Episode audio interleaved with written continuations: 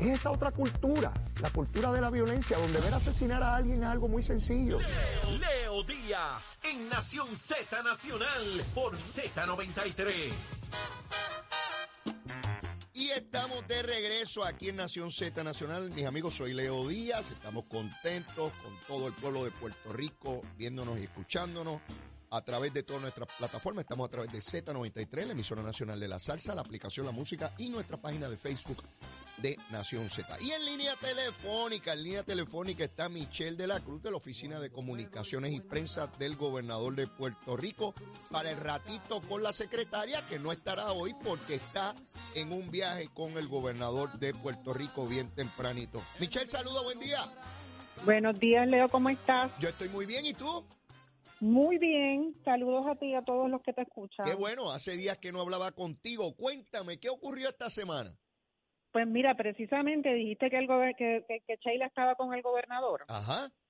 en un viaje, ¿sabes en dónde está? No, no tengo idea. Solamente me escribió, Leíto, no puedo estar contigo, voy con el gobernador de viaje. Pues el gobernador está en Canadá, regresa hoy de Canadá. Ah, de verdad, Por- en Canadá. ¿Y qué, eh, qué pasa por allá? Pues mira, él fue invitado como uno de los oradores principales del Ah. Toronto Global Forum, que es un foro que está dirigido a la comunidad inversora. Allí se reunieron inversionistas y se reunieron organizaciones de 75 países. Y el gobernador tuvo la oportunidad de poner en perspectiva los logros que ha tenido su administración en estos dos años y nueve meses, en los que se reestructuró la deuda, eh, hay crecimiento económico sostenido, se proyecta que ese crecimiento va a continuar por los próximos 10 años y de la reconstrucción ni hablar él estuvo frente a todas esas personas hablando de, de todos esos renglones de crecimiento en la manufactura, en el turismo, en la industria aeroespacial.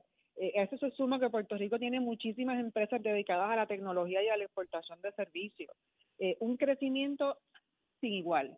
Oye, y esto después de los huracanes, de los terremotos, de la pandemia, de esos eventos que trastocaron muchísimo a Puerto Rico. Y la administración del gobernador tuvo esos logros. Michelle, para, también, para, para, poner en perspectiva eh, eh, este viaje del gobernador, que no es el primero en esta dirección con la comunidad que hace inversiones, este tipo de reunión se produce para que los distintos gobernantes de distintos lugares del mundo vayan allí y le digan a las personas que prestan dinero las entidades que prestan dinero, mire, ya Puerto Rico salió de la quiebra. Puerto Rico está creciendo económicamente. Tengo los niveles de desempleo más bajos en la historia de Puerto Rico, el nivel de participación laboral más alto. Tenemos una enorme cantidad de obras de infraestructura echando adelante, estamos mejorando nuestro sistema energético y una vez le plasma esa realidad a esos inversores, ellos van a decir, es bueno ir a invertir en Puerto Rico, cosa que no ocurría mientras estábamos en la quiebra, porque nadie va a ir a invertir en un lugar que está quebrado. Así que esta expresión y esta eh, presentación que hace el gobernador de Puerto Rico eh, va de la mano con una fase para que se vaya a la Junta de Supervisión Fiscal, porque hay varios requisitos. Uno, tienen que haber presupuestos balanceados, tienen que obviamente haber salido de, de la deuda y uno de los elementos importantes aquí es que Puerto Rico tenga acceso a los mercados de inversión, o sea, que le presten a Puerto Rico, que su condición económica sea de tal naturaleza, que pueda coger fiado, que pueda coger prestado, porque todos los gobiernos funcionan tomando dinero a préstamo para hacer obras que a su vez rinde beneficios económicos. Y el gobernador está posicionando a Puerto Rico ya alrededor del mundo con esa visión positiva de por dónde vamos. ¿Estoy en lo correcto, Michelle? Correcto, precisamente resaltando a Puerto Rico como un destino de inversión, de crecimiento y oportunidades. Mejor no lo pudiste haber dicho. Perfecto, perfecto. Allí está el gobernador y ya estará de regreso hoy en Puerto Rico. Ok. Es- Esta semana además, ¿te acuerdas que la semana pasada Sheila te dio una pista que te dijo cuna de talento? Sí, me lo dijo. ¿Viste qué chévere ese proyecto? Lo vi extraordinario. Cuéntale, cuéntale a la gente.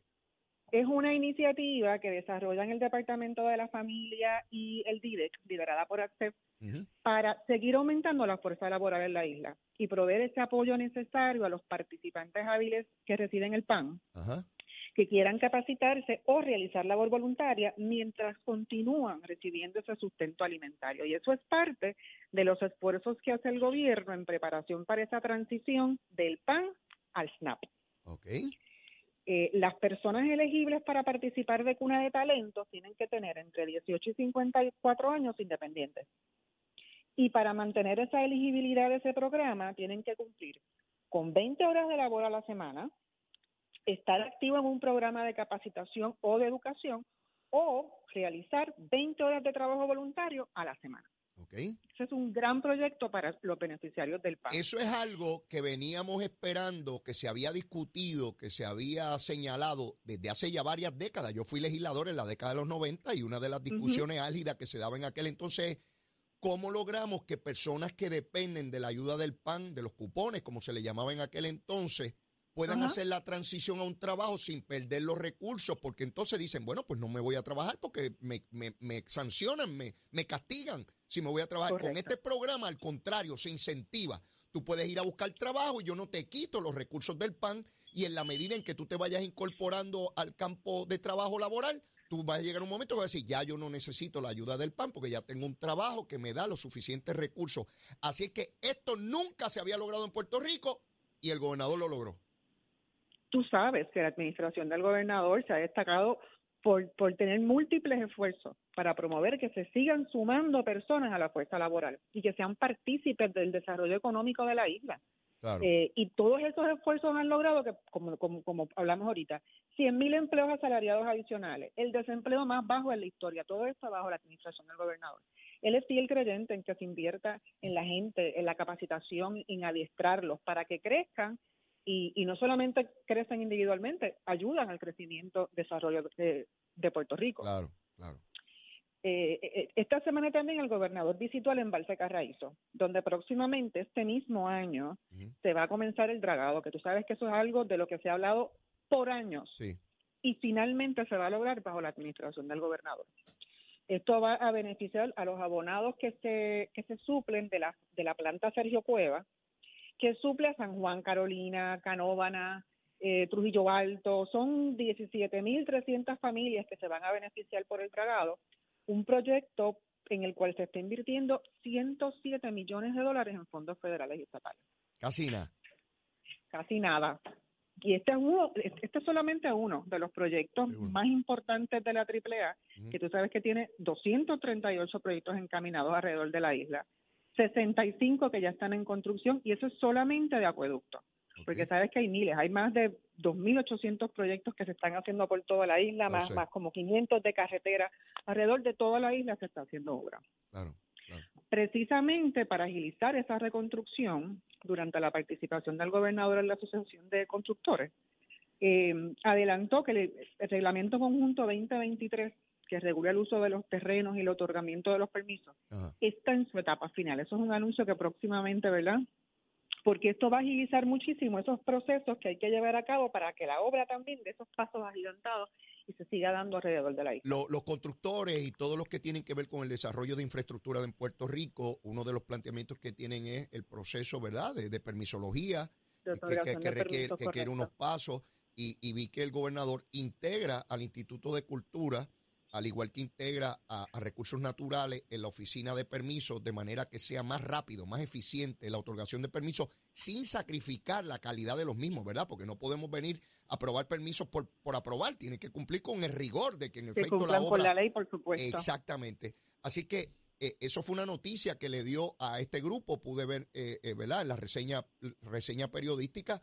Y este grupo de puertorriqueños que se dedica a la construcción tiene un reto inmenso y es que tienen el dinero, están las adjudicaciones, pero yo sé que la mano de obra, hay tanta y tanta obra corriendo, produciéndose, construyéndose, que no hay suficiente mano de obra para, para cubrirlas todas. Se me parece mucho a la década de los 90, mucho.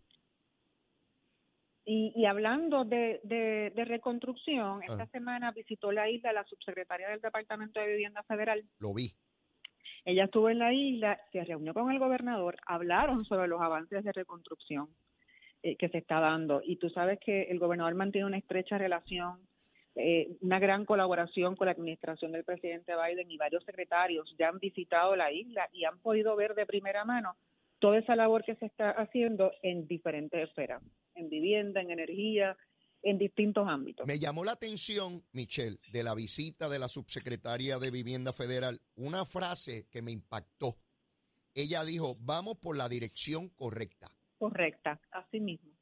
Así mismo. Está reseñada y me llamó la atención por algo que voy a decir después que tú acabes con tu participación. Este, pero decir la subsecretaria de Vivienda Federal, no del gobierno de Puerto Rico, diciendo después de ver y visitar lo que se está construyendo, más de 5.500 casas, dijo, vamos por la dirección correcta. Vamos por la dirección correcta y se va a seguir haciendo obra. Estamos bien encaminados. La administración del gobernador ha encaminado correctamente proyectos y, y para continuar con esa reconstrucción y continuar eh, aportando al desarrollo de Puerto Rico. Michelle, y, ah, te queda algo, pues ya yo te iba a preguntar, tanta cosa que tú sigues mencionando ahí, ¿queda algo de esta semana? No, te iba a decir que precisamente para la semana que viene. Ah, yo dije, pero ¿qué, es esto? ¿Va a seguir? Este, la semana que viene, dame Podemos seguir un rato más si tú quieres. Bueno, no, no, no, no, no tengo tenemos muchas noticias más. No, ah, no, tengo mucho tiempo. dime, para la semana que viene, ¿qué Para la semana que viene, vamos a continuar hablando de la inversión en nuestra gente, en las oportunidades de crecimiento y el desarrollo para el capital humano. Oh, ya sé más o menos por dónde va el tiro. Muy bien, muy bien. Michelle, agradecido enormemente como siempre. Cuídate mucho. Un abrazo. A ti, buen fin de semana. Igual, igual. Cuídate mucho. Bueno, escucharon a Michelle de la Cruz de la Oficina de Comunicaciones y Prensa del gobernador de Puerto Rico, que nos estaba dando detalles de todo lo que ha estado haciendo el gobernador de Puerto Rico en estos días. Miren, Michelle nos acaba de escribir esa visita del gobernador a Canadá, donde está en este foro inversionistas de todas partes del mundo mirando dónde van a ir con sus recursos, dónde van a ir con su dinero a invertir, a crear riqueza. Sí, porque la riqueza no las crean los gobiernos, ¿sabes?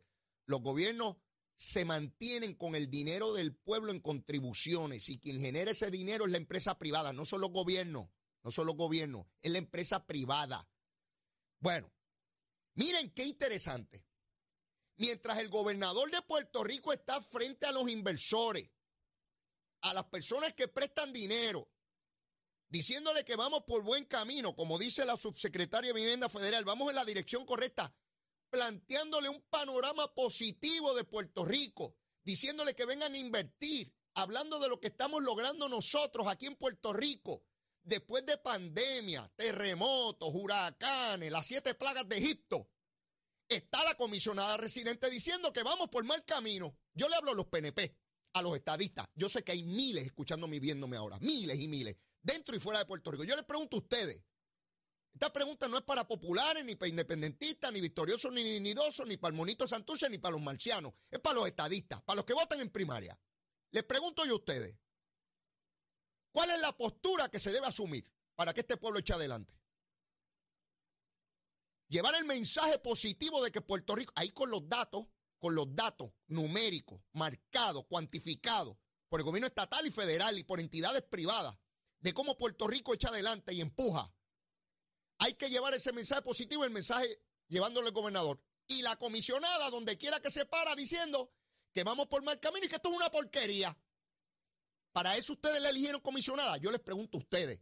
Y les pregunto a los alcaldes del PNP. Y les pregunto a los legisladores del PNP. Y les pregunto a cuánto pájaro y pájara es del PNP. Díganme, díganme. ¿Cuál es el mensaje? ¿Para qué rayo eligen gobiernos estadistas? Para que haya una comisionada diciendo que eso no sirve, que los jefes de agencia no sirven, que sus alcaldes no sirven ni sus legisladores. Fajados tratando de sacar a Puerto Rico de la crisis. Y esta mujer por ahí, ah, y ya les adelanto, con lo que escribió Jennifer ayer, le falta poco para dos cosas. Para empezar a decir que están abusando de ella porque es mujer, porque viene con la carta de mujer ya mismo. ¡Ay! Están abusando de mí porque soy mujer. Sí, eso viene por ahí. Y la próxima es en par de meses están abusando de una mujer embarazada. Eso viene, otros no se lo van a atrever a decir, yo se lo voy a decir. Conmigo esa carta no. Porque ella estaba buscando quedar embarazada y sabía que estaba en una carrera de la gobernación. Esto no puede ser para manipular. Y se lo estoy diciendo yo, Leo Díaz, Leito Díaz. Sí, si uno procura un embarazo en medio de una candidatura a la gobernación, sabe cuáles son las consecuencias. Físicas, emocionales y de todo. O es irresponsable. Díganme, Díganme, ¿cómo rayos entra un embarazo de alto riesgo en medio de una campaña electoral a la gobernación? Para levantar eso en medio de la campaña, díganme.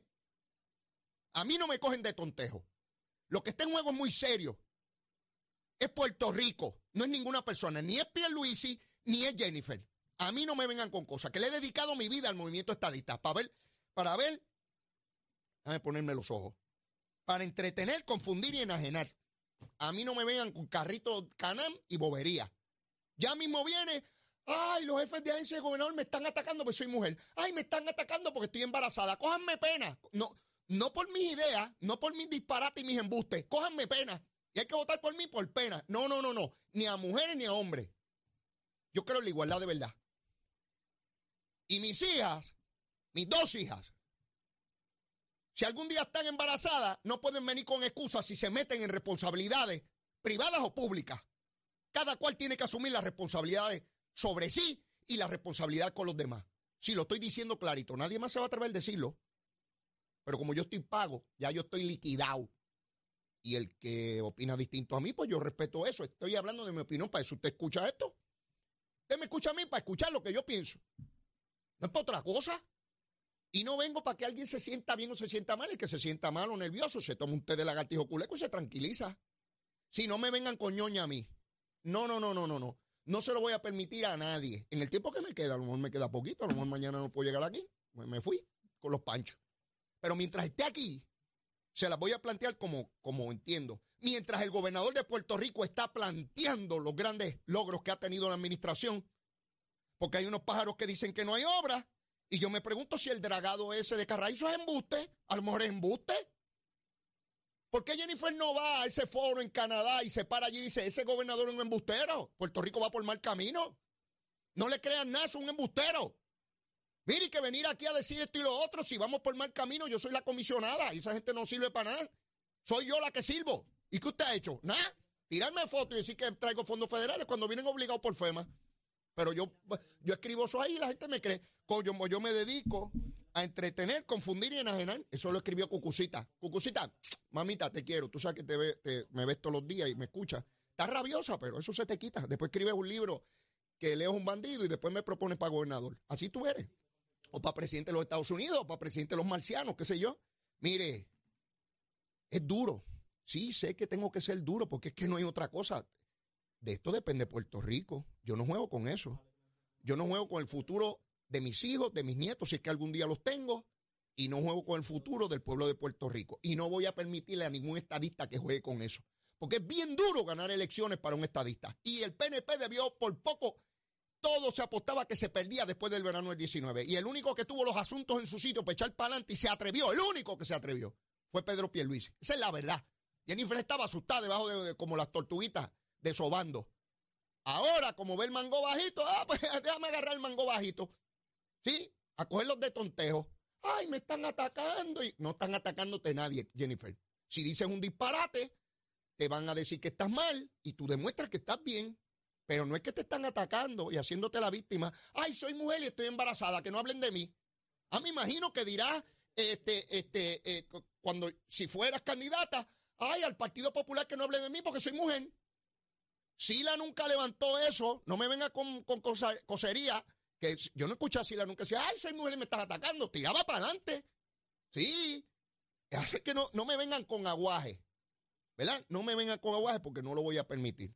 Y yo ver toda esa obra y todo lo que se está diciendo, hasta los alcaldes populares anunciando en radio y televisión la obra que están haciendo con los fondos que le dio el gobernador, hasta los populares populares hablando bien de la administración y Jennifer diciendo que está la cosa fastidia, que esto está malo. Ustedes ven a los estadistas, ustedes deciden, yo soy un botito nada más, ustedes deciden qué rayo quieren hacer eh, con, este asunto. Tengo en línea telefónica aquí del Departamento de la Vivienda, tengo aquí a Merixi Díaz Sánchez, no sé si pronuncié bien el nombre. Buen día, saludos. Hola, buen día, Leo. Buen día a todos los radioescuchas. ¿Cómo se pronuncia tu nombre? Maretzi. Ah, casi, casi, lo dijiste casi, casi, casi bien. Casi, casi, casi. Bueno, ahora lo digo mejor. Marexi Díaz Sánchez. Marexi, subsecretaria de Recuperación y Desastres del Departamento de la Vivienda. Eh, bienvenida, Marexi. Eh, quiero, Gracias. quiero discutir contigo este programa de asistencia directa al comprador que provee el Departamento de la Vivienda. ¿En qué consiste este programa? Pues mira, Leo, este programa consiste en conceder una asistencia eh, económica, ¿verdad? Un incentivo aquellos interesados en comprar una vivienda. Esto es un incentivo económico que se utiliza para financiar los gastos del pronto y el cierre de un préstamo hipotecario. O sea que si yo cualifico para ese dinero, ese dinero se me da a mí y yo no tengo que devolvérselo al departamento de la vivienda, ¿verdad? Correcto, esto no es como un préstamo ni nada por el estilo, es un incentivo, es como una ayuda para que aquellas personas que están interesadas en comprar su vivienda, pues darle ese empujoncito, ¿verdad? En, en, ocasiones estás interesado en comprar una vivienda, pero no, no cuentas con el dinero en efectivo para los gastos de cierre o ese pronto pago que hay que eh, dar cuando uno compra una, una propiedad y estamos hablando de unos incentivos significativos. Pudiese ser hasta 55 mil dólares para aquellos primeros respondedores, eh, entiéndase policía, maestros, profesionales de la salud, bomberos, manejo de emergencia, entre otros, eh, o 45 mil dólares para el resto de la ciudadanía que cualifiquen y en adición 5 mil dólares más si la vivienda está ubicada dentro de un centro urbano eh, ¿verdad? Para atraer eh, que más personas se, se muden y estén viviendo en los cascos urbanos. Marexi, Así que estamos hablando de que pudiese ser entre 50 y 60 mil dólares. Marexi, tú me dices que esto es un empujoncito, esto es un empujonzote. si cuando Zulma y yo nos casamos, alguien nos hubiese dado 55 mil dólares, casi eso valía el apartamentito que el primero que compramos. Esto es una ayuda inmensa que da el Departamento de la Vivienda. Eh, que, esto es para el primer hogar, ¿verdad? bueno, eh, no tiene que ser el primer hogar, pero la persona no puede tener ya, ¿verdad? No oh. puede ser dueño ya de una residencia porque lo que estamos buscando es que más, más personas puedan tener un hogar seguro, ¿verdad? Donde vivir y, y que puedan estar tranquilos. Este, eh, ¿cuántas, ¿Cuántas personas se han beneficiado de este programa hasta ahora?